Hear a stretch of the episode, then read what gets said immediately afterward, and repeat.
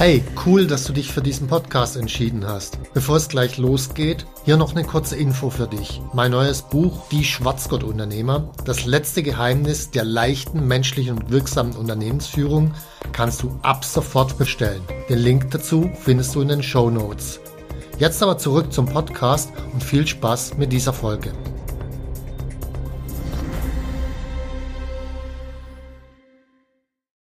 Was kann ich als Unternehmer bei Überlastung tun?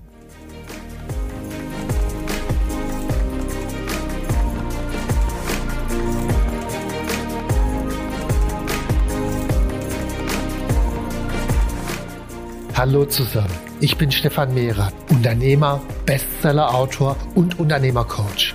Ich bin davon überzeugt, dass Unternehmersein die geilste Lebensform der Welt ist. In diesem Podcast möchte ich dich, wie meine jährlich über 1000 Seminarteilnehmer, dabei unterstützen, zum besten Unternehmer zu werden, der du sein kannst, zum Schwarzgurt-Unternehmer.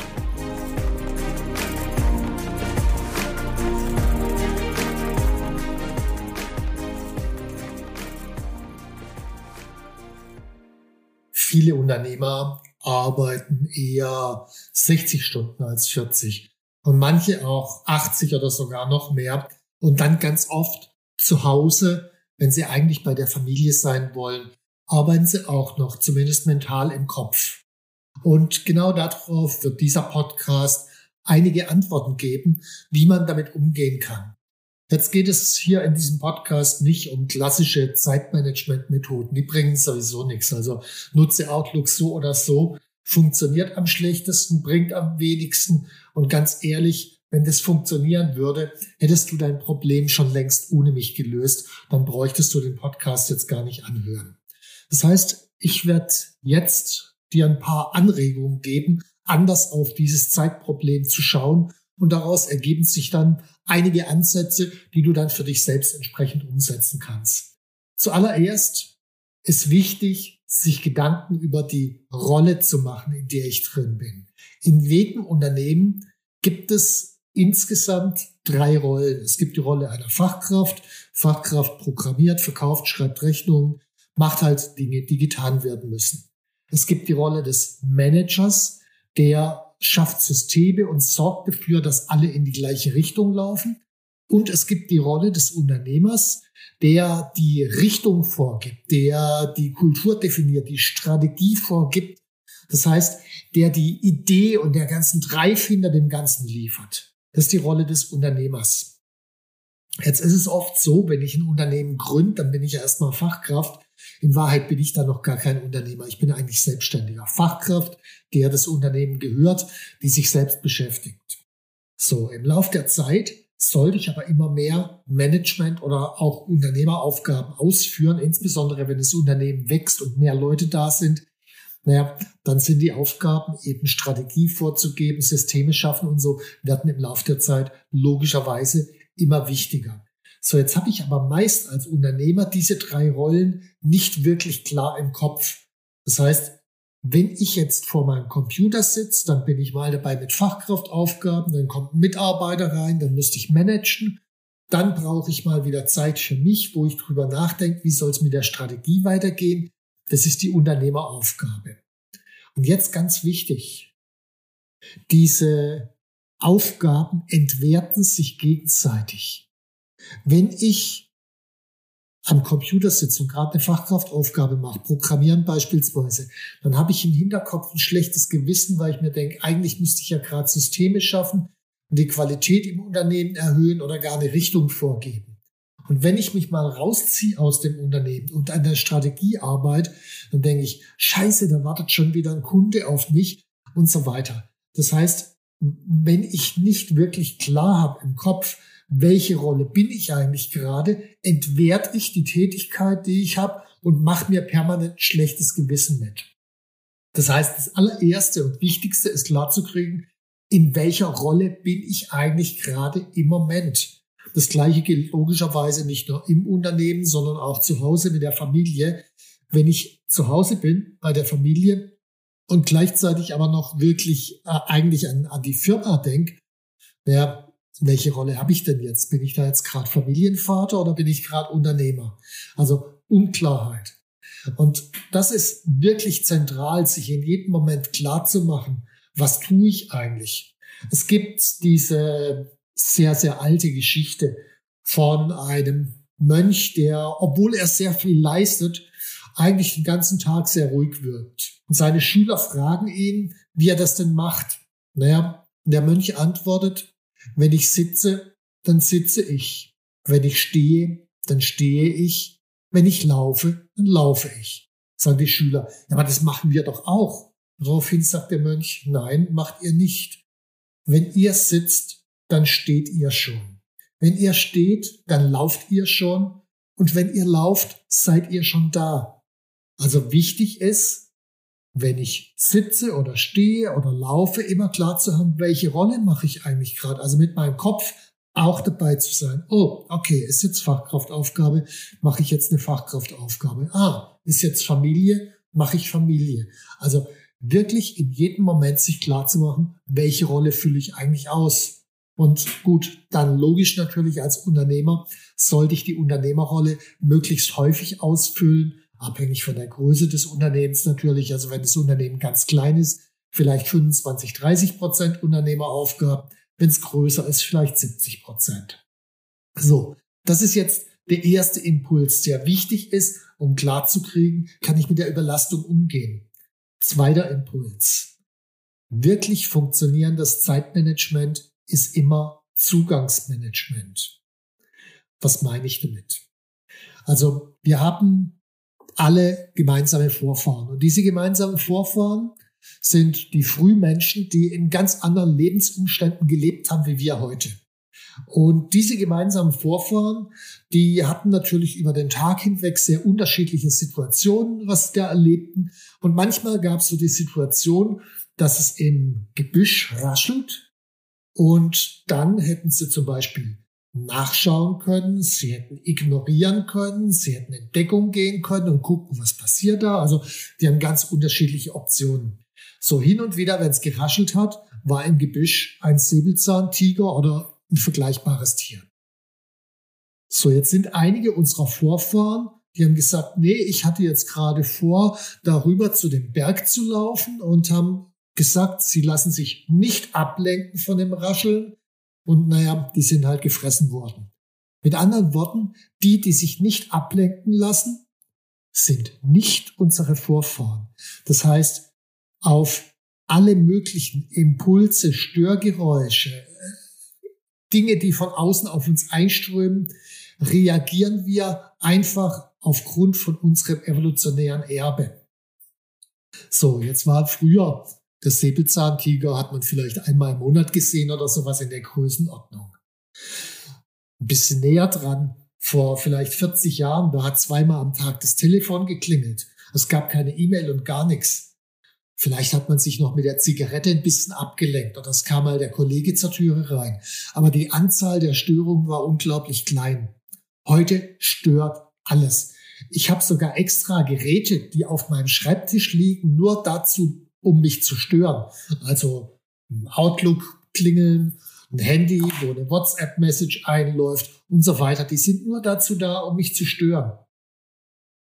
Und ich kann nicht dauerhaft das ignorieren, weil das zu ignorieren erfordert jedes Mal eine Willensanstrengung und Willensanstrengung, das ist eine erschöpfliche Ressource. Also das kann ich nicht den ganzen Tag über. Klappt einfach nicht.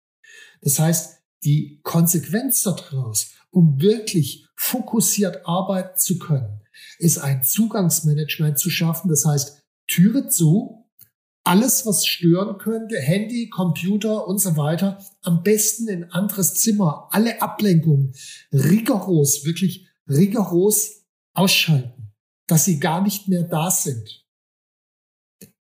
Das beste Instrument, und das sage ich, obwohl ich seit jetzt roundabout 40 Jahren Software entwickeln kann. Also ich programmiere, ich bin Fan seit Anfang der 80er Jahre, seit 81 habe ich Programmieren gelernt. Das beste Instrument zum Arbeiten ist nicht der Computer, sondern ein Stift und ein Blatt Papier. Ein Blatt Papier ist produktiver als jeder Computer, weil es lenkt dich nicht ab. Also eliminiere jede Art von Störungen. Das war der zweite Impuls. Also erster Impuls, wird dir klar über deine Rolle, die du gerade inne hast. Zweiter Impuls, schaff dir ein Zugangsmanagement. Block rigoros alle Ablenkungen ab. So, dritter Impuls. Äh, den größten Teil unserer Zeit arbeiten wir nicht bewusst, sondern aufgrund von Gewohnheiten. Das heißt, wir stehen morgens auf, immer auf die gleiche Art und Weise. Wir putzen immer auf die gleiche Art und Weise Zähne. Wir holen uns dann immer auf die gleiche Art und Weise mehr oder weniger Kaffee. Das heißt, alles, was wir tun oder 90 Prozent mindestens sind letzten Endes Gewohnheiten. So viele von diesen Gewohnheiten sind ja auch sinnvoll, wie Zähneputzen und so weiter. Manche dieser Gewohnheiten sind nicht so richtig sinnvoll, wie zum Beispiel abends immer in die Chipstüte gehen oder wenn ich in die Firma komme, als allererstes mal Outlook zu starten und E-Mail zu lesen, weil dann ist der Tag schon gelaufen. Dann lenke ich mich mit irgendwelchen E-Mails von irgendwelchen Leuten, die mich überhaupt nicht interessieren, ab, statt die Dinge zu tun, die mir wirklich wichtig sind. Also der größte Teil der Zeit ist Gewohnheiten. So, jetzt kann ich natürlich hergehen und sagen, ja, das mache ich in Zukunft mit Disziplin. Ich nehme mir diszipliniert vor, andere Gewohnheiten. Ich fange an zu laufen. Ich schaue nicht mehr die E-Mail morgens rein und so weiter. Wissen wir alle, funktioniert nicht, weil auch Disziplin ist eine erschöpfliche Ressource. Also wir können das kurzfristig diszipliniert zu sein, funktioniert ganz gut. Aber es kostet halt unglaublich Energie und wenn unser Gehirn was hasst, dann ist es Energie zu verbrauchen. Also mit Disziplin komme ich da nicht weiter. Womit ich weiterkomme, ist mit Schlauheit. Schlauheit heißt in diesem Zusammenhang, ich sollte dafür sorgen, dass die Dinge, die ich als Gewohnheit mir ranziehen will, die ich neu als Gewohnheit schaffen will, dass sie so einfach wie möglich sind. Dass ich gar nicht auf andere Ideen komme. Beispiel ich will morgens laufen gehen. Und das geht bei den meisten Leuten so, sie wachen morgens auf, gucken zum Fenster raus, oh, scheiße, schlechtes Wetter, außerdem ist im Bett noch so warm. Ich drehe mich lieber noch mal ein bisschen um, dann kann ich wenigstens halbe Stunde länger schlafen, bla bla bla bla. So, äh, am nächsten Tag geht's wieder genauso und am dritten Tag wieder und am vierten denkt man sich, oh, es hat die ersten drei nicht geklappt, das erzeugt mir psychischen Schmerz, jetzt den Frust, ich krieg's wieder nicht hin, dann lasse ich es gleich ganz mit dem Vorsatz bleiben. Das ist der normale Ablauf. So schaffe ich nie Gewohnheiten. Andere Variante viel einfacher. Abends ziehe ich nicht den Schlafanzug an, sondern abends ziehe ich die Sportklamotten an und dann schlafe ich in den Sportklamotten. Und dann stehen die Sportschuhe direkt vor dem Bett. Das heißt, wenn ich aufstehe, dann kann ich gar nicht anders als in die Sportschuhe. Also mach es so einfach wie möglich, das Erwünschte zu tun. Leg abends ein Blatt Papier auf deinen Schreibtisch, einen Stift neben und klapp den Notebook zu, damit du am nächsten Morgen, wenn du kommst, als erstes dir über ein leeren Blatt Papier Gedanken machst, oh, wie will ich meinen Tag heute gestalten? Schaff dir einfache Gewohnheiten und mach diese Gewohnheiten so einfach wie möglich. Naja, und umgekehrt logischerweise die unerwünschten Dinge so kompliziert wie möglich zu machen. Also zum Beispiel bei der Ernährung. Erstmal ganz klar, äh, wir sollten nie hungrig einkaufen gehen und dann nur gute Sachen den Kühlschrank tun. Jetzt will ich aber doch manchmal Chips. Kann man auch haben. Nur, die sollten dann deponiert sein im Keller und zwar hinterm schmutzigen Schrank. Das heißt, wenn ich dann auf die Idee komme, ich könnte jetzt Chips haben, denke ich mir, Scheiße, jetzt im Keller gehen. Eigentlich habe ich dazu gar keinen Bock. Und da vielleicht aber doch Chips, das wäre ja schon cool. Aber hey, da muss ich mich hinterher wieder waschen und so. Das ist so schmutzig dort. Nee, dann lasse ich es besser bleiben. Also mach die unan also die Dinge, die du loswerden willst, so kompliziert wie möglich. Äh, oder meinetwegen so zum Beispiel das Outlook, um das zu starten packt es irgendwie nicht direkt auf die Oberfläche rein, sondern mach einen leeren Ordner, da kommt ein leerer Ordner rein, kommt ein leerer Ordner rein, kommt ein leerer Ordner rein, kommt ein leerer Ordner rein und da kommt dann das Outlook-Symbol rein. Also, dass ich zehnmal klicken muss, um überhaupt an das Outlook ranzukommen, beispielsweise. Mach die Dinge, die du nicht mehr haben willst, so kompliziert wie möglich und die anderen Dinge so einfach wie möglich. Das heißt, das Ganze ist ein kreativer Prozess, braucht am Anfang mal ein bisschen mentales Invest. Und ja, natürlich, das klappt auch nicht immer. Irgendwann denke ich mir, scheiße, ich muss doch ans Outlook und klick halt zehnmal. Aber es ist halt kompliziert. So, das war jetzt der dritte Impuls. Also erster Impuls Rollen, zweiter Impuls Zugangsmanagement, dritter Impuls, wie schaffe ich mir Gewohnheiten.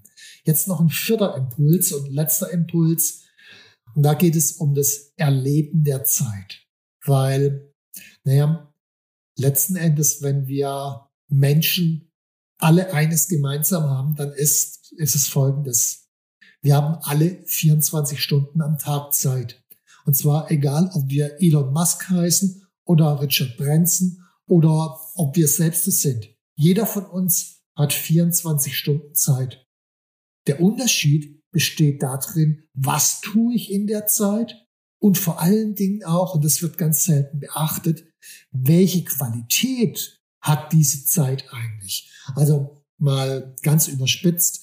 Ich vermute mal, dass die Zeitqualität von einem Donald Trump eine andere ist als die Zeitqualität von einem Dalai Lama. Nur um dir mal ein Bild zu geben. So, ich mache mal ein paar unterschiedliche Aspekte. Also das erste ist, wir sollten nach Möglichkeit 24 Stunden, gut abzüglich der Schlafzeit logischerweise, aber die andere Zeit weitestgehend in Selbstbestimmung verbringen. Selbstbestimmung heißt, ich als Unternehmer bestimme selbst über meine Zeit. Die Frage ist, wer ist, wer ist eigentlich das handelnde Subjekt?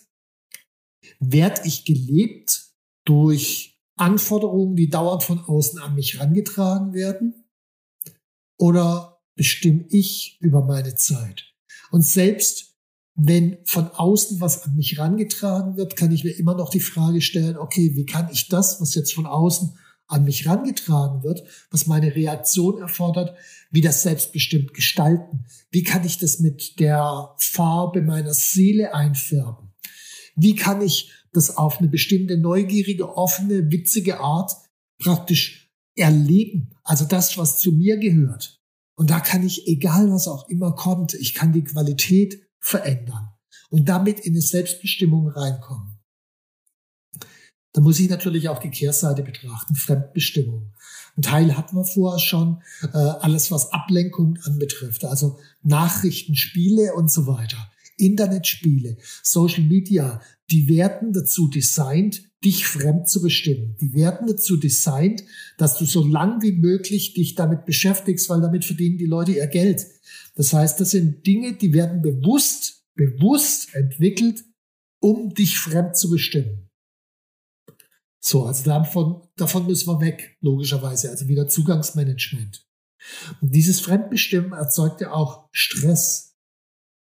Es gibt aber einen anderen Aspekt der Fremdbestimmung und das sind die ganzen, ich sag mal in Anführungszeichen, Zwänge. Ich muss XY tun, weil sonst meine Firma oder ich muss Z tun, weil sonst meine Familie oder ich muss A tun, weil sonst mein Kontostand und so weiter. Das heißt, in Wahrheit, es gibt ja gar keine Zwänge. Also das Einzige, was es gibt, ist eine Story, die wir uns erzählen. Und die Story lautet, wenn A passiert, dann muss ich mich um B kümmern. Oder wenn ich mich nicht um B kümmere, dann passiert C. Das sind alles Stories. Also, wenn ich jetzt nicht das und das tue, dann geht meine Firma in die Insolvenz. Weiß man, ob das wirklich richtig ist? Ist es vielleicht nicht nur eine Story? Und selbst wenn die Firma dann in die Insolvenz gehen würde, ist es nicht vielleicht einfach nur ein Preis, den ich nicht bezahlen will. Und das ist das Geheimnis vom Zwang. Das sind immer nur Preise, die ich nicht bezahlen will. In Wahrheit kann nichts und niemand uns zu irgendetwas zwingen, solange wir bereit sind, den Preis zu bezahlen. Das ist eine extrem wichtige Erkenntnis. Nichts und niemand kann uns zu irgendwas zwingen, wenn ich nicht bereit bin, den Preis zu bezahlen. So. Ganz einfaches Tool an dieser Stelle. Schreib mal eine Liste auf mit allen Dingen, die dir scheinbar Zwänge bereiten. Ich muss heute Abend länger arbeiten, weil sonst kriege ich den Auftrag XY nicht. Ich muss für meine Frau da sein, weil sonst lässt sie sich von mir scheiden. Ich muss XY. Mach mal eine Liste von allen Zwängen und scheinbaren Zwängen, die du hast. Du wirst feststellen, es sind in Wahrheit gar nicht so viele. Vielleicht fünf oder zehn. Und jetzt frag dich, ist es wirklich ein Zwang? Und was wäre eigentlich der Preis? Jetzt stell dir nur mal in Gedanken vor, du wärst bereit, diesen Preis zu bezahlen. Wie würde dann dein Leben weitergehen? Ich kann dir verraten, es würde immer weitergehen. Und sich das bewusst zu machen. Zwänge ist eigentlich nur die fehlende Bereitschaft, einen Preis zu bezahlen. Und sich die Zwänge, die man hat, konkret bewusst zu machen und die Stories, die dahinter stehen, konkret bewusst zu machen. Wirklich aufzuschreiben. Zentraler Schlüssel, um das eigene Erleben jeden Tag zu verändern. Dann noch ein Aspekt zum Thema Erleben. Gedankenschleifen. Ich glaube, jeder hat es schon mal erlebt, so Situationen, wo wir einfach wütend sind auf den Mitarbeiter, auf den Kunden, auf den Banker, auf äh, den Partner, auf was weiß ich was. So, jetzt sind wir wütend und in dem Moment gehen Gedankenschleifen los, die letzten Endes alle immer nur ein Ziel haben, den anderen abzuwerten und uns selbst zu beweisen, dass wir Recht haben. Das Ziel ist, den anderen abzuwerten und uns selbst zu beweisen, dass wir Recht haben. So, da das aber gar nicht stimmt, müssen die Gedankenschleifen immer weitergehen und immer weiter, bis wir uns das irgendwann mal eingeredet haben. Was da an Zeit drauf geht und an emotionaler Energie ist unglaublich.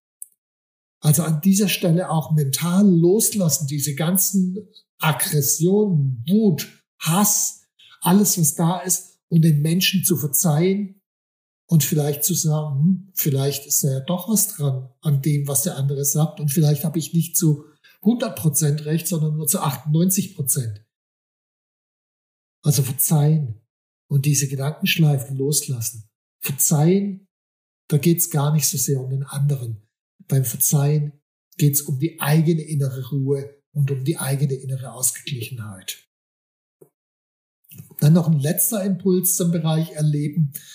Ähm, Dinge, die in unserem Kontrollbereich stattfinden, die fallen uns leicht. Da sind wir sehr viel schneller in der Selbstbestimmung. Da habe ich das Gefühl, hey, das habe ich in der Hand, das kriege ich gemanagt.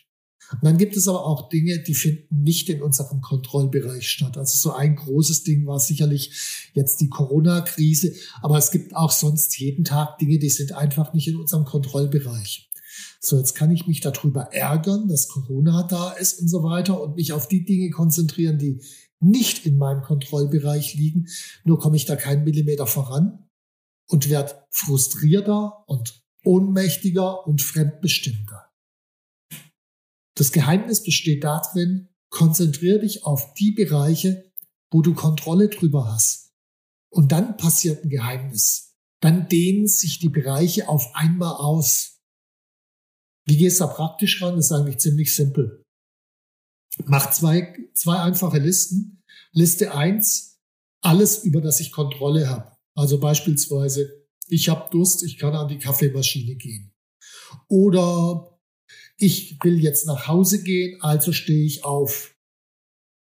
Oder ich will Mitarbeiter X loswerden, dann gehe ich zu ihm und sage Tschüss. Das sind Dinge, über die habe ich Kontrolle. Es gibt andere Dinge, über die habe ich keine Kontrolle, zum Beispiel den letzten Steuerbescheid, den bezahlen zu müssen und so weiter. Das kommt auf die andere Liste, sozusagen die Nichtkontrolle. So, und ab diesem Moment Fokussier dich auf die Dinge, über die du Kontrolle hast. Klar, von den Nicht-Kontrolldingern müssen ein paar erledigt werden, logischerweise. Die, die notwendig sind, ja. Aber fokussier dich einen größeren Teil des Tages auf die Dinge, wo du Kontrolle drüber hast. Und seien sie noch so klein. Das verändert die Qualität des Erlebens und die Qualität der Zeit. Das waren jetzt die vier Impulse, die ich dir mitgeben wollte. Also erstens, mach dir immer klar, in welcher Rolle du gerade bist. Fachkraft, Manager oder Unternehmer oder eben auch Familienvater. Und dann sei diese Rolle zu 100 Prozent. Zweiter Impuls, Zugangsmanagement. Schaff dir Räume, wo du nicht gestört werden kannst. Drittens, Gewohnheiten. Versuch's nicht mit Disziplin, sondern mach die erwünschten Gewohnheiten so leicht wie möglich und die unerwünschten Gewohnheiten so schwer wie möglich. Und viertens, der Bereich des Erlebens. Wir haben alle 24 Stunden, aber die Qualität ist unterschiedlich. Versuch so oft wie möglich in den Bereich der Selbstbestimmung zu kommen.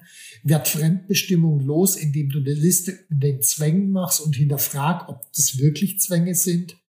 Lass Wut und Hass los, verzeih an der Stelle und überprüf deinen Kontrollbereich und versuch dich möglichst häufig in dem Bereich aufzuhalten, den du kontrollieren kannst.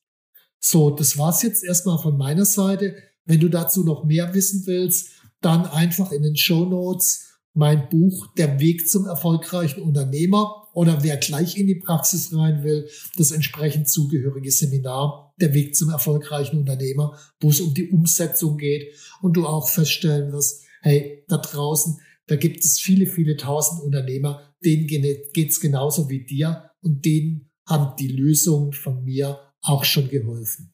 Soweit erstmal. Viel Spaß. Tschüss. Wenn dir mein Podcast gefallen hat, dann abonniere und like ihn doch einfach. Mein Ziel ist, dass du zum besten Unternehmer wirst, der du sein kannst. Zum Schwarzgurt-Unternehmer. Tschüss und bis zum nächsten Mal.